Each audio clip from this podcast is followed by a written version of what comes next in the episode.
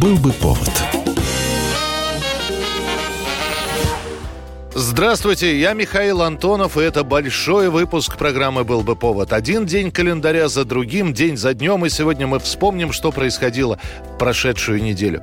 Обзор исторических событий вы услышите в сегодняшней передаче. Отправляемся в наше хронологически выверенное путешествие по векам, странам и событиям. 27 января 1924 года в Москве в сильный мороз проходят похороны Ленина. За эти шесть дней с момента кончины Владимира Ильича на Красной площади у Кремлевской стены возводится временный мавзолей. После того, как было принято решение сохранить тело Ленина для потомков, оперативно был предложен вариант пантеона. Он изначально планировался временным. Построить что-то более массивное и основательное за шесть дней просто не успевали. С исключительной быстротой за 35 часов временный деревянный мавзолей был построен. Для строительства мавзолея требовалось выкопать более 50 метров грунта в глубину. Однако сделать это обычным методом было практически невозможно. Промерзшая земля не поддавалась лопатам и не прогревалась кострами. Тогда было принято решение использовать мелкие детонированные заряды, чтобы пробить полутораметровый слой земли. Всего усыпальницу вождя строили более 100 человек, которые уложились в срок, и деревянный мавзолей занял свое место на Красной площади. По форме мавзолей выглядел как темно-серый куб высотой в 3 метра с трехступенчатой пирамидой на вершине и надписью «Ленин» на фасаде из черных брусков. По бокам склепа были расположены небольшие кубические вестибюли для входа и выхода. При этом один из них был декоративным. Его сделали просто для симметрии. Первая же лестница вела на 3 метра вниз, где располагался траурный зал, который освещали две матовые люстры. Стены склепа были обиты красной материей с черными полосами. На потолке виднелись соединились серп и молот. После того, как на Красной площади прошел траурный митинг, тело Ленина положили в мавзолей и тут же открыли в мавзолей вход для посетителей. В 1929 году было принято решение построить мавзолей из долговечных материалов. Учитывая это, Алексей Викторович Щусев начинает работать над дальнейшим развитием образа мавзолея. 27 января 1945 года освобождены узники польского нацистского лагеря Освенцим. Не доверяя самим себе, они выходили на свободу. Баяна Таус из Югославии, маленькая Катерина Берг из Чехословакии – в конце 1944 года, когда советские войска были недалеко от Освенцима, лагерное начальство объявило эвакуацию заключенных на территорию Германии. Эту эвакуацию сами заключенные прозвали «маршем смерти». Тех, кто не мог идти, отставал, падал, фашисты расстреливали и забивали. Колонна оставляла за собой сотни трупов. Всего немцам удалось вывести около 60 тысяч заключенных. 26 января 1945 года советские войска продвигались в 6 60 километрах от Кракова. Военачальники направляли своих солдат по имеющейся карте, и согласно ей, впереди должен был быть густой лес, но внезапно лес закончился, и перед советской армией предстал концлагерь.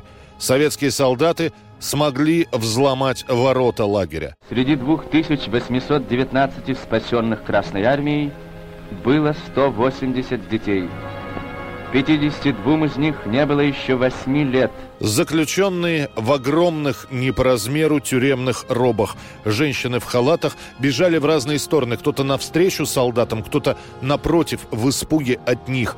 Немцы оставили в Освенциме около семи с половиной тысяч человек, самых слабых, не способных преодолеть длинную дорогу. Их планировалось уничтожить в ближайшие дни. Врачи советских госпиталей помогали тем, кто уже не мог ходить без посторонней помощи. Многих приходилось выносить. В апреле 1947 года у входа в крематорий-1 на территории бывшего лагеря Освенцима по приговору суда за совершенные преступления был повешен первый комендант концлагеря Рудольф Хёс, выданный польской стороне британскими военными. 1948 год, 27 января на американские рынки выходит новинка. Первый катушечный магнитофон Wire Recording. The machine that you're looking at and indeed listening to is a Webster Chicago Wire Recorder. Now, whilst wire recorders are largely forgotten about nowadays, they did have a brief heyday which peaked in the late 1940s. То, что вы слышите сейчас, это демонстрационная пленка, которая продавалась вместе с магнитофоном и ставилась для покупателей в качестве примера того, что новинка, которая в 1948 году стоила довольно прилично, 149 долларов, была ничем не хуже по звуку, чем пластиночные проигрыватели. К тому же магнитофон предлагал сразу несколько новинок для пользователя. Можно было не только слушать музыку, а, например, записывать ее на концерте. Для этого у Wire Recording было предназначено гнездо для микрофона. Сам микрофон продавался отдельно. Была возможность менять скорости воспроизведения. Ну и сам магнитофон был снабжен автоматическим выключателем, когда запись подходила к концу. После того, как вот этот вот первый катушечный магнитофон был представлен публике, тут же началась его массированная реклама. И уже в первую неделю продаж компания RCI могла продать весь складской запас магнитофонов 40 тысяч штук. В СССР заниматься разработкой катушечных магнитофонов будут примерно в эти же годы, но не для массового потребителя, а в первую очередь для спецслужб.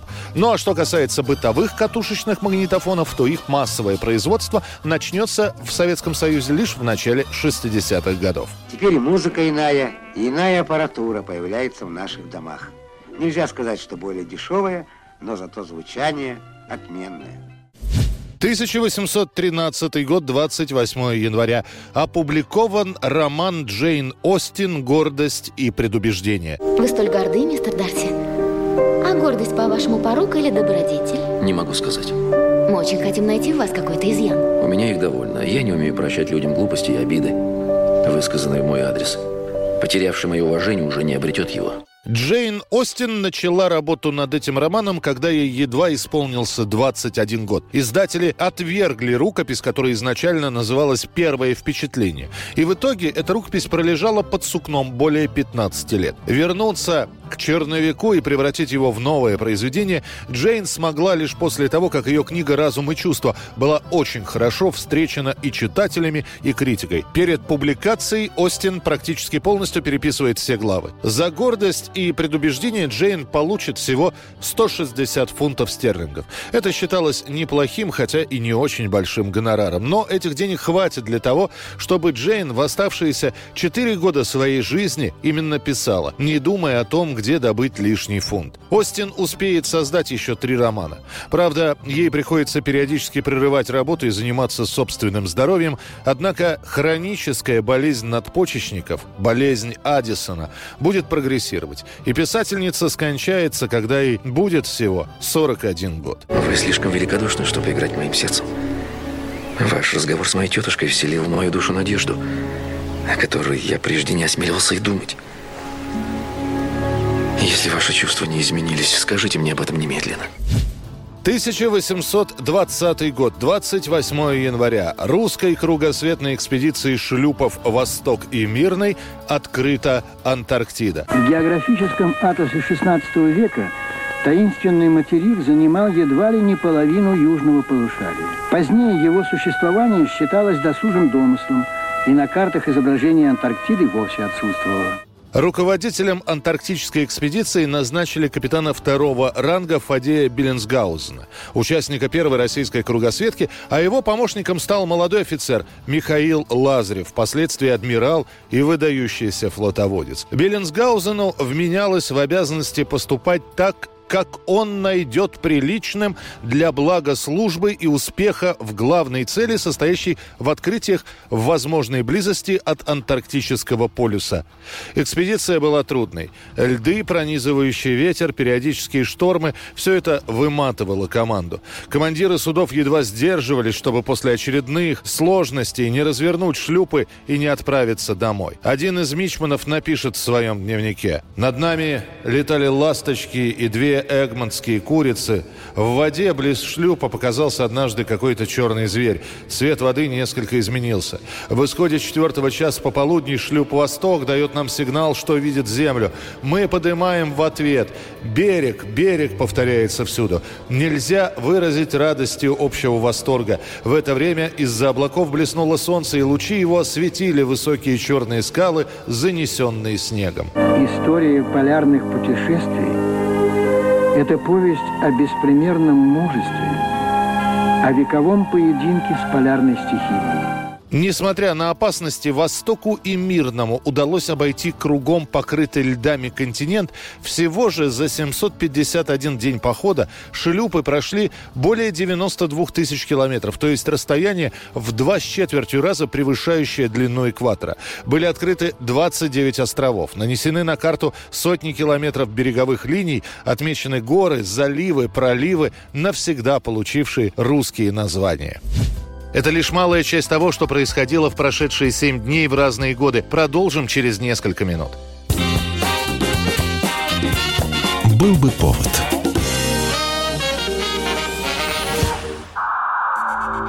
Иркутск.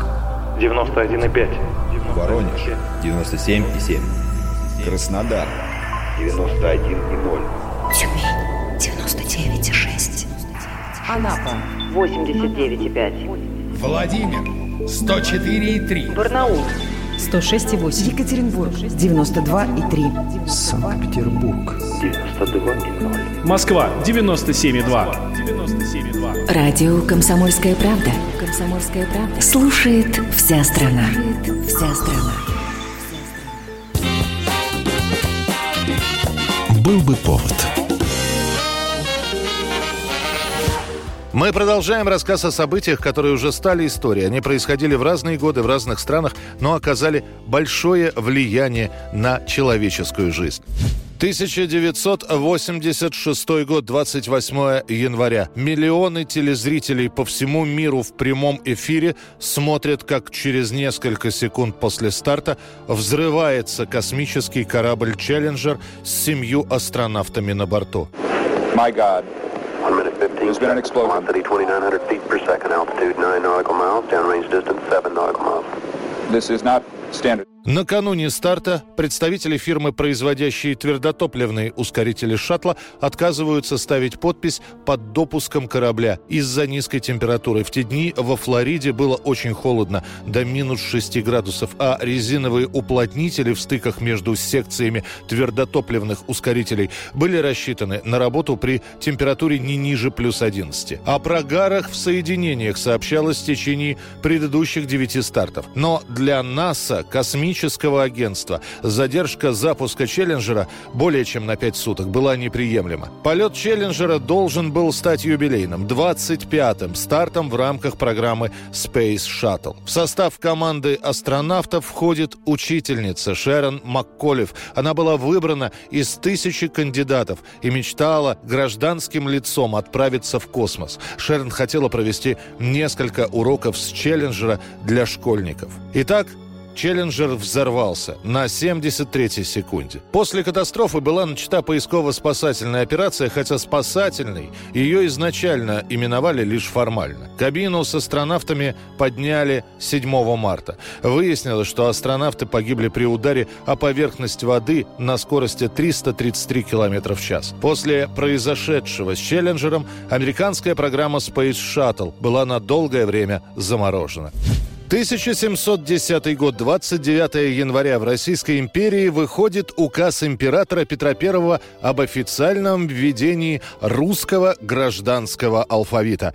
Он приходит на замену уже привычного старославянского. За основу гражданского шрифта берут что-то от латыни, а что-то от московской парадной скорописи.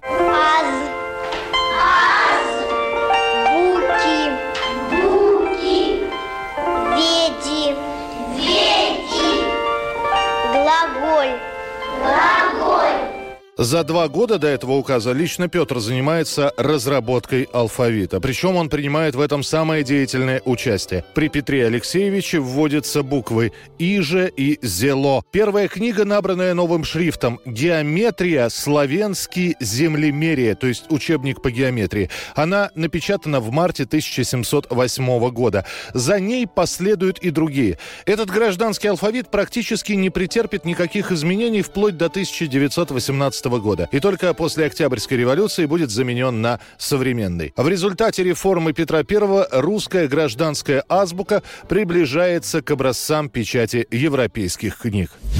1919 год, 29 января. В Америке вводится сухой закон. Принимается 18-я поправка к Конституции, запрещающая перевозку, продажу и изготовление спиртных напитков.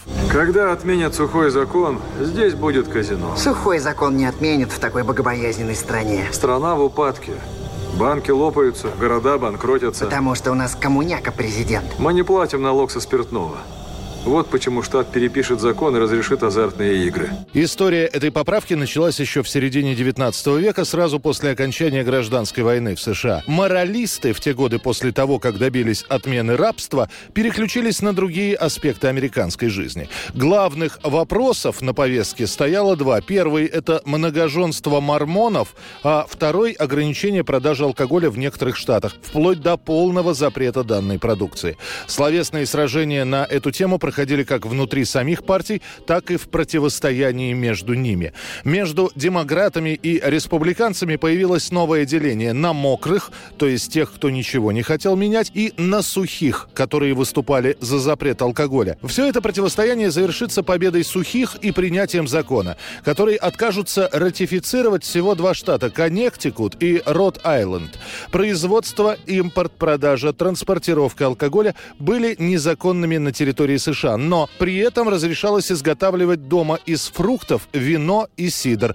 В год могли быть сделаны до 200 галлонов таких продуктов. Многие люди запасали вина и ликеры для личного пользования. Появились специальные торговцы спиртным, бутлегеры. Среди них Аль Капоне, Лаки Лучиано, Мейер Лански и Бакси Сигал. На подпольных продажах и производстве виски эти люди за 10 лет сухого закона сделают миллионы долларов долларов. Страну накрыла самая большая волна преступности в ее истории. И весь этот нелегальный алкоголь тек с гор в города целыми грузовиками. Гангстеры подбирали деньги с улиц, как рассыпанные конфеты. А такие люди, как Аль Капоне, Томми Малой или бешеный пес Флойд Беннер, они возглавили это дело. 29 декабря 1932 года. На Горьковском заводе рождается знаменитая полуторка, первый грузовой автомобиль ГАЗ АА. А. Изначально собственный грузовик хотели не выдумать, а просто скопировать с американской модели Форда. Ведь американцы вообще не верили в то, что мы сможем выпускать автомобили. Они же сюда приезжали и говорили, ну что у вас, народ неграмотный, ну что вы взяли за это дело? Однако после чертежи американцев были переосмыслены нашими инженерами и существенно переработаны. Уже к концу 1932 года завод, переименованный вслед за городом в Горьковский автомобильный, выпускал по 60 грузовиков ГАЗ. В отличие от американца, наш ГАЗ АА был усилен картером сцепления, был усилен рулевой механизм, установлен воздушный фильтр. Еще в 1930 году по советским чертежам спроектирован бортовой кузов. Полностью из советских комплектующих ГАЗ начнут собирать в 1933 году. До 1934-го кабина была выполнена из дерева и прессованного картона, а потом заменена на металлическую кабину с дерматиновой крышей. Вскоре после начала Великой Отечественной войны из-за недостатка тонкой холоднокатанной стали и ряда комплектующих, поставляющихся сторонними предприятиями, ГАЗ вынужден был перейти на выпуск упрощенного военного грузовика с неоткидными боковыми бортами, у которого двери были заменены треугольными треугольными боковыми загородками и сворачиваемыми брезентовыми крыльями. А сама полуторка, несмотря на довольно частые поломки, становится одной из главных машин Великой Отечественной войны. 1980 год, 29 января в Лондоне на международной выставке игрушек представлен кубик Рубика. Rubik's Cube. Over 3 billion combinations, but just one solution from Ideal. Его, эту игрушку, изобретает в Венгрии Эрне Рубик, который тогда работал в Академии прикладного искусства в Будапеште.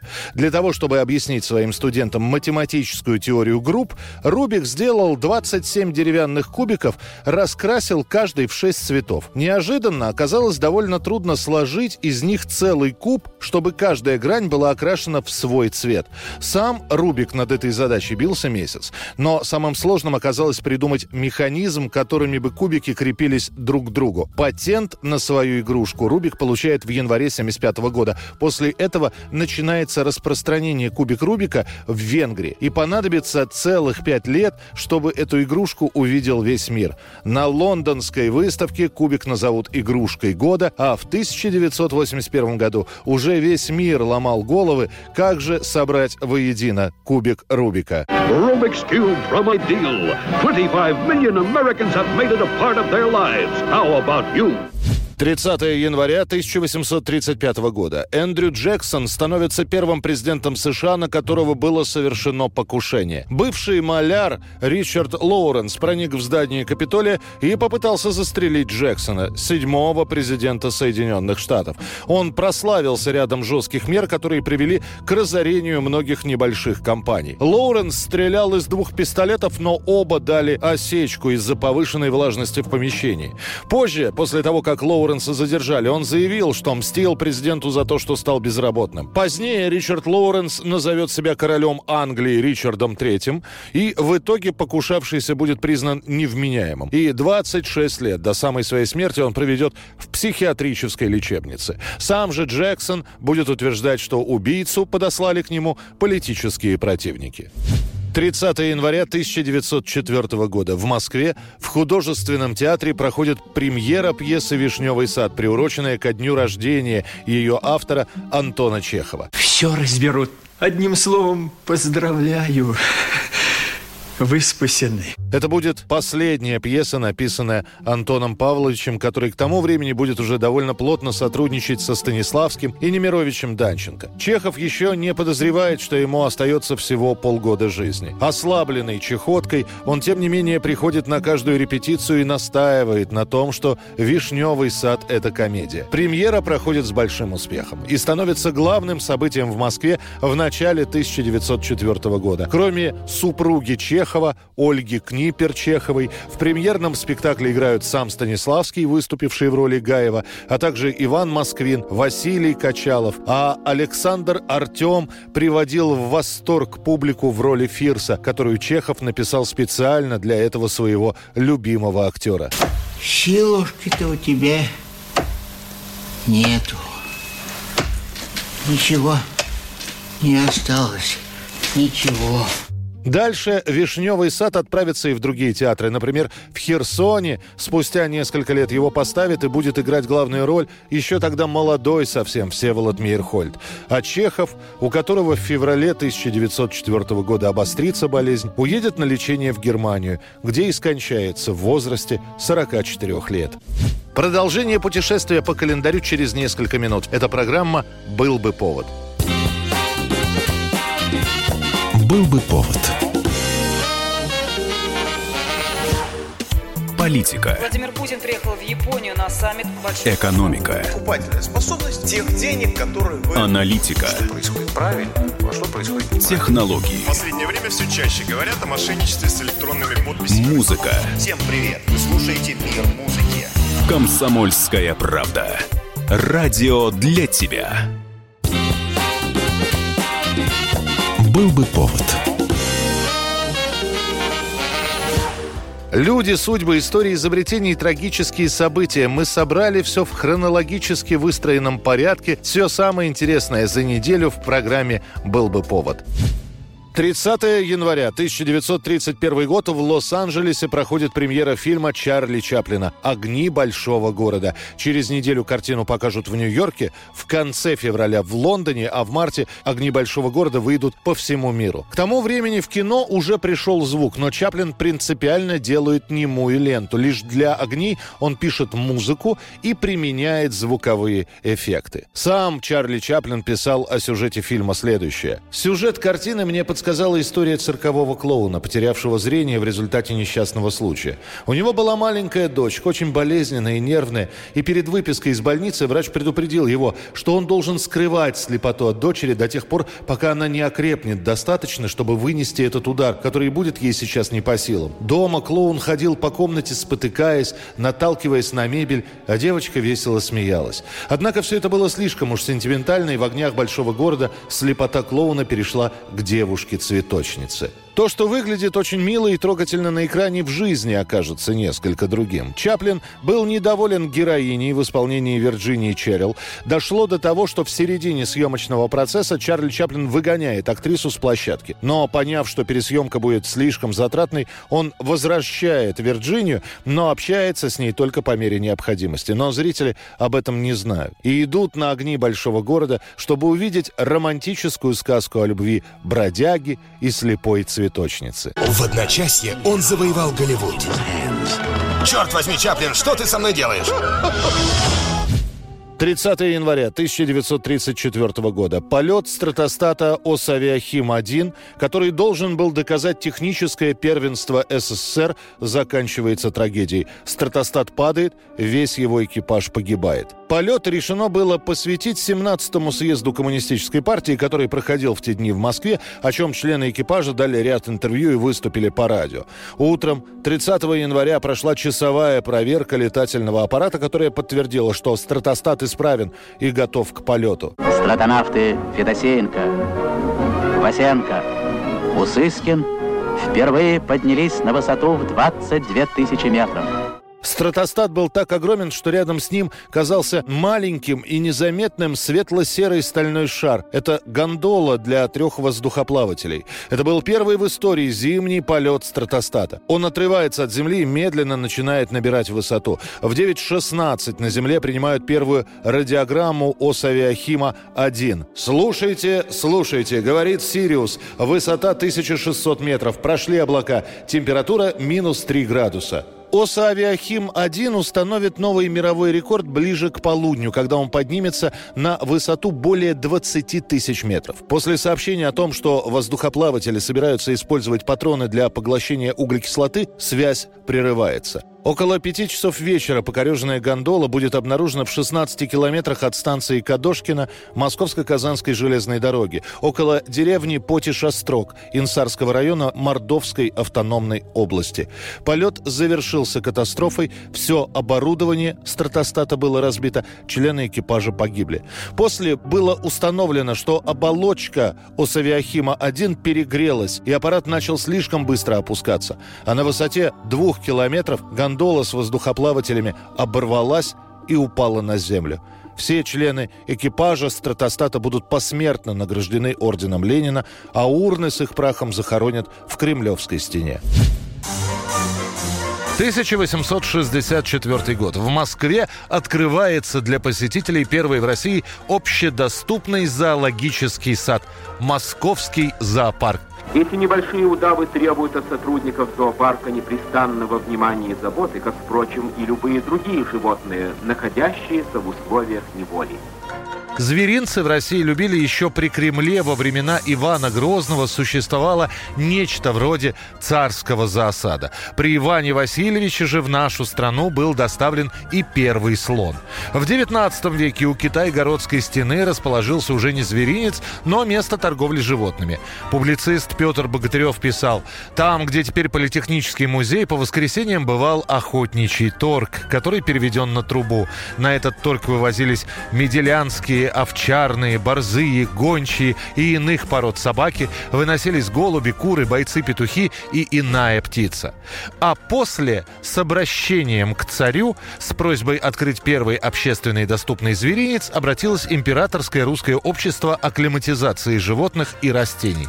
На момент открытия засада в нем числилось около 300 диких и домашних животных. Правда, зверинцу долго приходилось завоевывать любовь публики. Некоторые не видели смысла платить, пусть и небольшие, но деньги за то, чтобы увидеть зверей. Тем более, что каких-то экзотических экземпляров в самом начале было не так много. Антон Павлович Чехов писал, За все лето ни одного посетителя. Оправдываются люди тем, что в саду, мол, все зверье от голода передохло. Это резонно, но только отчасти. Передохло, но не все. Нет слонов, тигров, львов, хамелеонов. Зато есть желтая собачонка, принадлежащие кустодиям. Есть блохи, которых на досуге ловят жены сторожей. Есть мухи, воробьи, пауки, инфузории. Свою популярность московский зоопарк начнет приобретать лишь в конце 19 века, когда посещение зверинца станет одним из любимых развлечений горожан и гостей. А наш тигр, за милую душу проглотив прописанные лекарства, тем временем поправился самым благополучным образом. Его даже пришел проведать сам директор московского зоопарка Игорь Петрович Сосновский. 1893 год, 31 января в патентном бюро США зарегистрирована торговая марка Coca-Cola.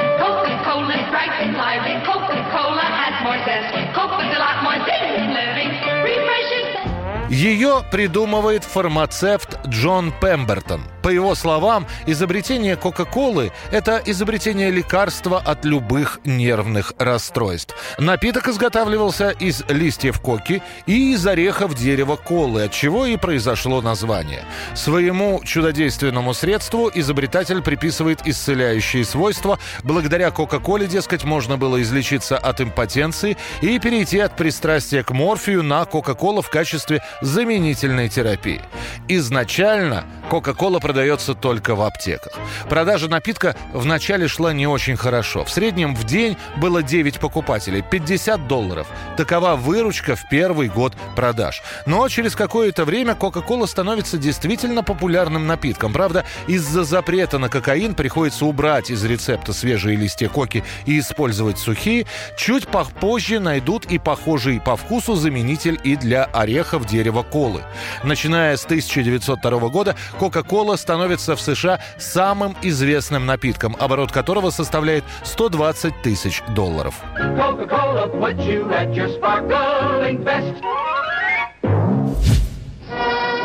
1932 год, 31 января. Пуск первой домной Магнитогорского металлургического комбината. Это предприятие, которое тут же получило более народное и понятное название «Магнитка», начали строить еще три года назад, в 1929 -м. По инициативе товарища Сталина сооружен крупнейший в мире гигант индустрии. На проектировании и строительстве трудится более 800 иностранных специалистов из США, Германии, Англии, Италии и Австрии под руководством американской компании «Артур Мак Ки. Американцы должны были подготовить строительные технологические проекты с полным описанием оборудования станков и механизмов. Прототипом завода становится металлургический комбинат US Steel Corporation в городе Гэри. Магнитка строится в рекордно короткие сроки. Уже в августе 1929 года начинаются рудные разработки. И руда магнитки стала отправляться на заводы Урала. Были созданы доменные мартеновские и прокатные цеха, объединяются строители и будущие эксплуатационники. 31 января 1932 года, несмотря на протесты американских инженеров, которые считали необходимым отложить пуск до весны, задута первая домна, а 1 февраля получен первый чугун. Рождение магнитки состоялось. Магнитка. Кто не знает этого имени в нашей стране? Это имя произносится с гордостью. Оно звучит как призыв, как символ борьбы за социалистическую индустрию. 1587 год, 1 февраля. Английская королева Елизавета I подписывает смертный приговор Марии Стюарт. Согласно воле богоугодной королевы Англии Елизаветы, изменница Мария Стюарт приговаривается к смерти. Противостояние двух дам продолжалось очень долго. Обеим постоянно нашептывали в уши советчики. Марии Стюарт говорили о том, что Англия мечтает видеть ее на троне вместо опостылевшей незаконно рожденной Елизаветы. Королеве девственницы, именно так называли Елизавету, постоянно доносили, что свергнутая шотландская королева плетет против нее заговоры. А позже в руки Елизаветы попадет переписка. Она была специально спровоцирована, чтобы Мария в письмах хотя бы намекнула на то, что не против начать царствовать на английском троне. Переписку представили Елизавете, английская королева приказала предать Стюарт суду. На процессе Марию обвиняют не только в участии в заговоре против Елизаветы, но и в убийстве собственного мужа. Несмотря на это, даже на суде Мария отказалась отречься от своих прав на английский престол. Впереди финальная часть нашей передачи. Осталось еще несколько событий, о которых мы хотели бы рассказать. Был бы повод. Новое время диктует новые правила. Ты не позволяешь себе подолгу быть привязанным к одному месту. Ты думаешь об удобстве, скорости и доступности информации. Именно поэтому мы сделали совершенно новую версию мобильного приложения «Радио Комсомольская правда». Современный интерфейс и обширный набор полезных функций. Возможность слушать нас в дороге, как на iOS, так и на Android. В режиме онлайн и подкасты. «Комсомольская правда». Всегда рядом. Радио жизни. Радио для тебя.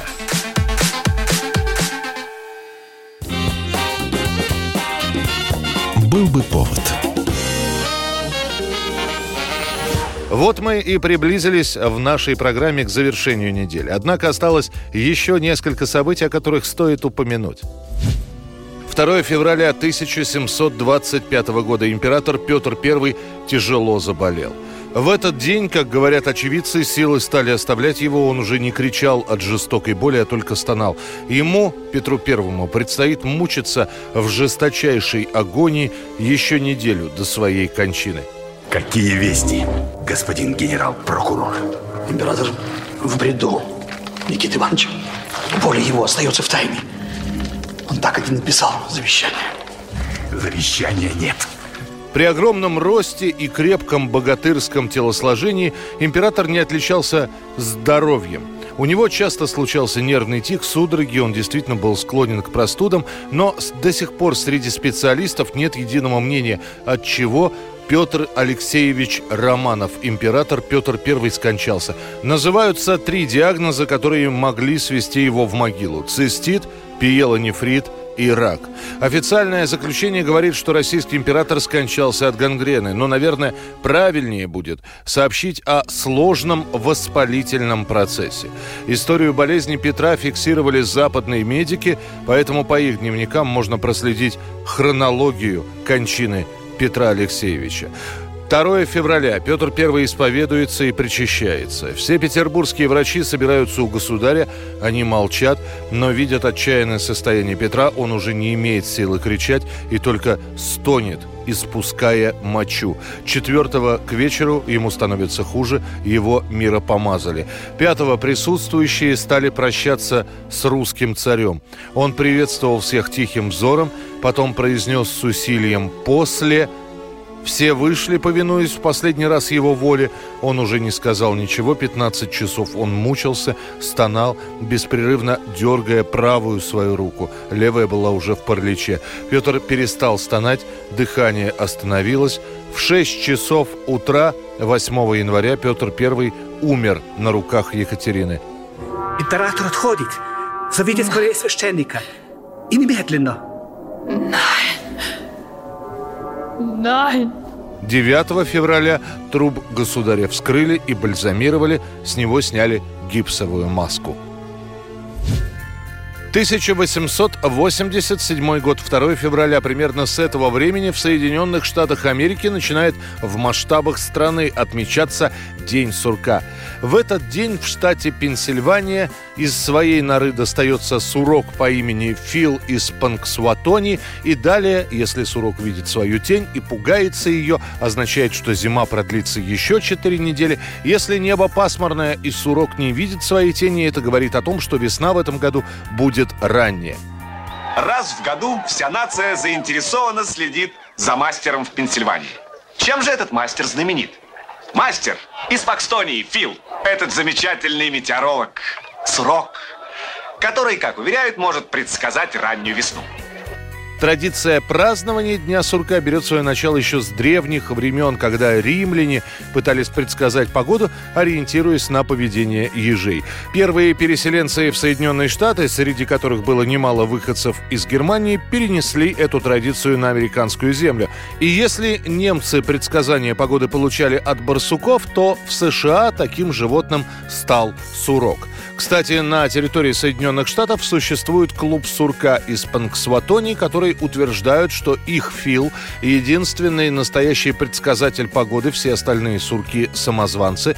Клуб также заявляет, что панксватонский Фил предсказывает погоду уже 127 лет и живет так долго, потому что каждое лето на пикнике принимает эликсир – который дает ему еще 7 лет жизни. На самом же деле сурки живут от 6 до 15 лет.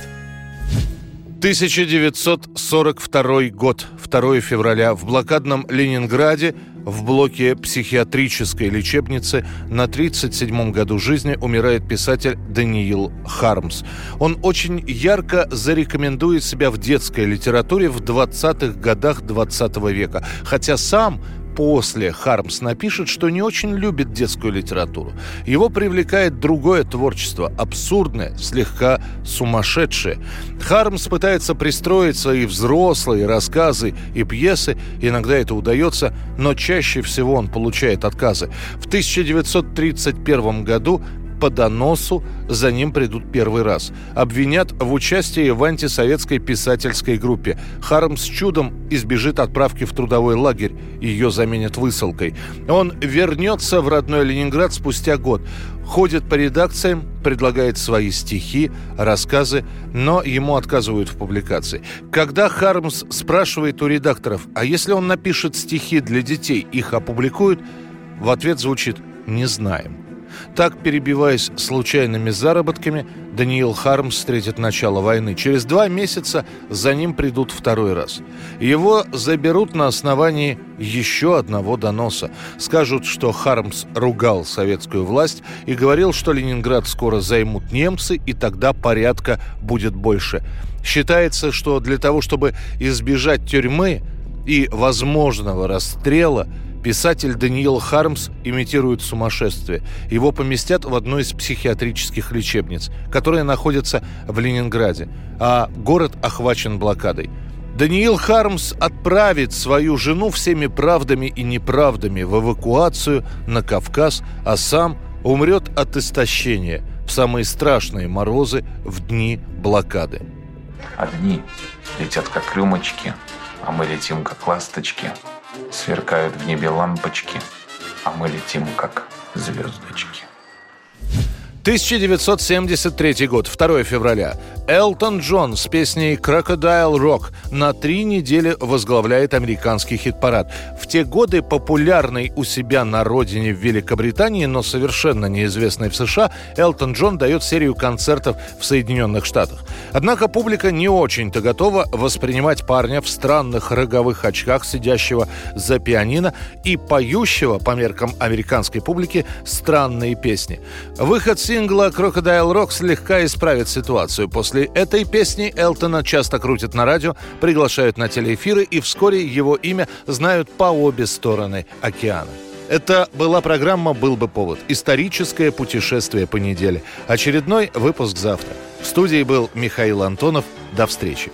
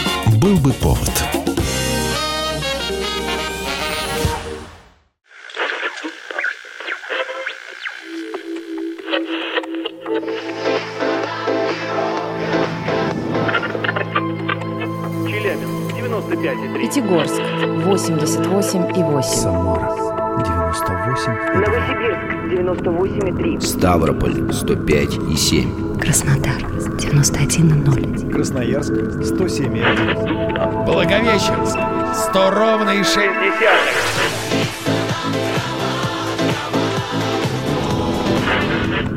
Санкт-Петербург 92 и 0. Москва 97 и 2.